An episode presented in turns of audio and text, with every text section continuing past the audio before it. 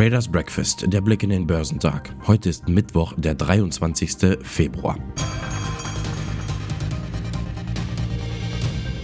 Die Ukraine-Krise wird immer bedrohlicher. Zeitweise brach der DAX um rund 2,5 Prozent ein.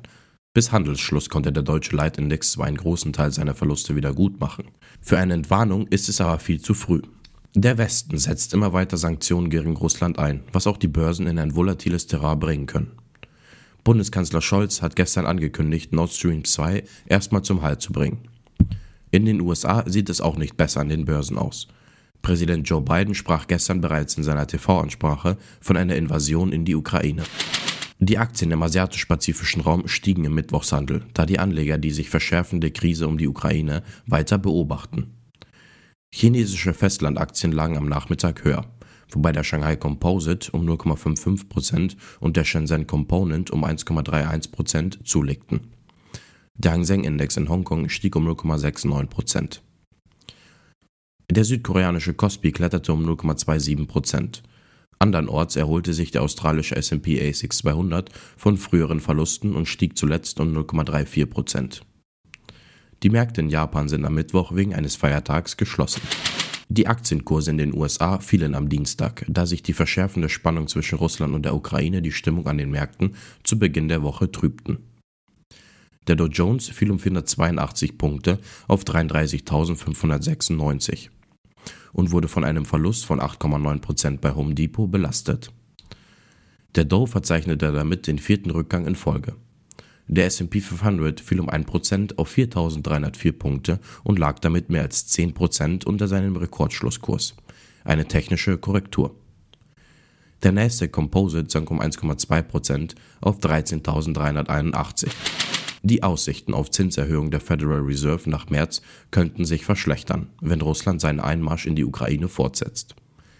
Das liegt daran, dass die Spannungen die Preise für Öl und Benzin in die Höhe getrieben haben, die für viele Amerikaner eine wichtige Anschaffung darstellen und es sind die US-Verbraucher, die etwa 70 Prozent der US-Wirtschaft antreiben.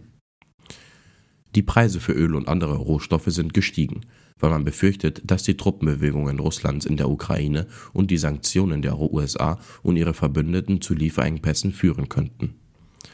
Russland ist ein wichtiger Exporteur von Erdöl und Erdgas.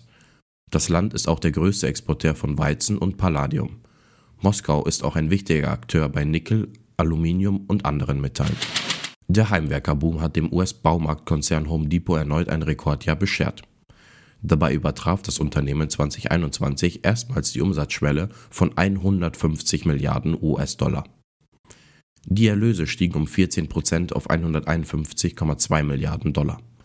Der Nettogewinn stieg im vergangenen Jahr von 12,9 auf 16,4 Milliarden Dollar. Die Aktionäre sollen eine um 15 Prozent höhere Quartalsdividende von 1,90 Dollar je Aktie erhalten. Bereits ein Jahr zuvor hatte Home Depot ein Rekordjahr verzeichnet, nachdem die Nachfrage in der Pandemie sprunghaft angestiegen war. Top-Performer am Dow Jones waren McDonald's, Amgen und Travelers. Im S&P 500 überzeugten The Kraft Heinz Company, Dexcom und Medtronic am meisten. Im technologielastigen NASDAQ 100 legten The Kraft Heinz Company, Okta und Siegen die beste Performance hin. Der DAX-Schlusskurs lag am späten Nachmittag im elektronischen Handelssystem bei 14.693 Punkten, ein Minus von 0,3% Aktuell werde in den Kapitalmärkten eine weitere Eskalation in der Ukraine eingepreist, aber sicher noch nicht eine das ganze Land umfassende Invasion. Die Stimmung in den Chefetagen der deutschen Wirtschaft hat sich derweil im Februar überraschend deutlich aufgehellt.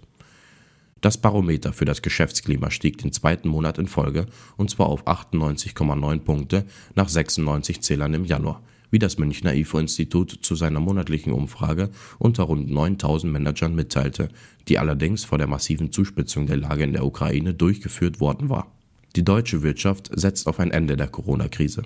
Die Zuspitzung der Krise um die Ukraine bleibt aber ein Risikofaktor. VW-Vorzüge und die Papiere der VW Holding Porsche SE standen ebenfalls im Fokus. Die Papiere sprangen gegen den Trend kräftig an und gehörten zu den stärksten Werten im DAX. Auch die Stammaktie, die nicht im Leitindex enthalten ist, legte zu. Anleger reagieren elektrisiert auf die Nachricht, dass Volkswagen die Sportwagentochter Porsche an die Börse bringen will. Mit dem VW-Großaktionär Porsche Automobil Holding SE gebe es dahingehend fortgeschrittene Gespräche, teilte der Wolfsburger DAX-Konzern am Vormittag mit. In der Holding bündeln die Eigentümerfamilien Porsche und Piech ihre Anteile am Konzerngeflecht. Eine Entscheidung sei aber noch nicht gefallen. Über einen möglichen Börsengang der Renditeperle Porsche wird seit längerem spekuliert. Porsche Vorzugsaktien waren der stärkste Wert im DAX. Top-Performer am DAX waren Porsche, Volkswagen und HelloFresh. Zur Wochenmitte wird das GfK-Konsumklima gemeldet. Hier wird ein leichter Anstieg von minus 6,7 auf minus 6,2 Punkte erwartet. Außerdem werden die Verbraucherpreise für die Eurozone veröffentlicht. Nach vorläufigen Zahlen lag die Inflationsrate im Januar bei 5,1 Prozent. In den USA stehen abgesehen von Redbook keine wichtigen Konjunkturdaten an. Geschäftszahlen kommen von Henkel, Münchner Rück, Puma, Telefonica Deutschland, Unipa, Hochtief, Indus, Wienerberger, Barclays, Rio Tinto, Danone, Wolters Kluwer, Tim, Lenovo, eBay, Lois, NetApp und TJX. Die Futures bewegen sich im grünen Bereich. Der DAX ist 0,24% im Plus. Der Dow Jones ist 0,36% im Plus und der S&P 500 ist 0,46% im Plus. Der technologielastige NASDAQ 100 ist 0,65% im Plus.